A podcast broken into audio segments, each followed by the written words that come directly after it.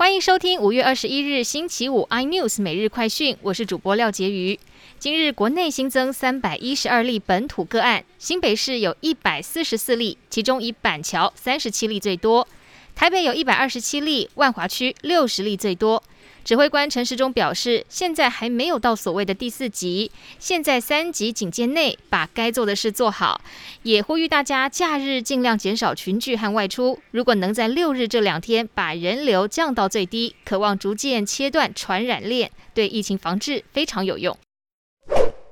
基隆市今天公布六名确诊者的公共场所活动史，赫然发现按二七四七确诊者竟然连续二十六天从台铁八堵火车站搭乘区间车到万华车站下车，再走路到万华茶室消费，晚间再搭车北返。双北确诊病患持续增加，为了舒缓医疗压力，分仓分流，新北市率先征用饭店转型设置为集中检疫中心。今天上午已经完成进驻，共有一百八十三床，将优先收治新北市无症状或轻症患者。台股今天在电金船一起反弹之下，指数一度来到一万六千四百三十一点。不过，食品、水泥等类股指数开高走低，中场指数涨两百五十九点，收在一万六千三百零二点。